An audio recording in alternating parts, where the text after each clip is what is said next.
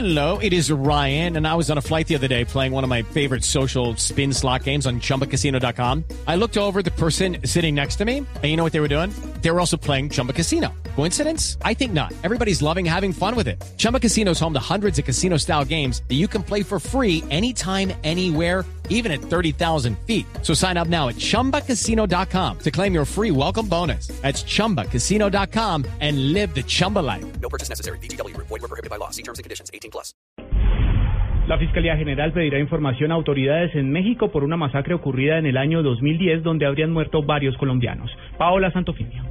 Un trabajo en conjunto realizará la Fiscalía General de Colombia y la Procuraduría General de México para poder determinar si hay colombianos entre las víctimas de una matanza ocurrida en el municipio de San Fernando, estado de Tamaulipas, México, ocurrida en 2010. La Fiscalía le solicitó a las autoridades mexicanas que amplíen información sobre los cotejos de elementos de identificación preliminares que hayan sido hallados en los cuerpos de las víctimas. Esta masacre se presentó en 2010 cuando un grupo de ilegales se disponía a cruzar a Estados Unidos. Paola Santofimio, Blue Radio.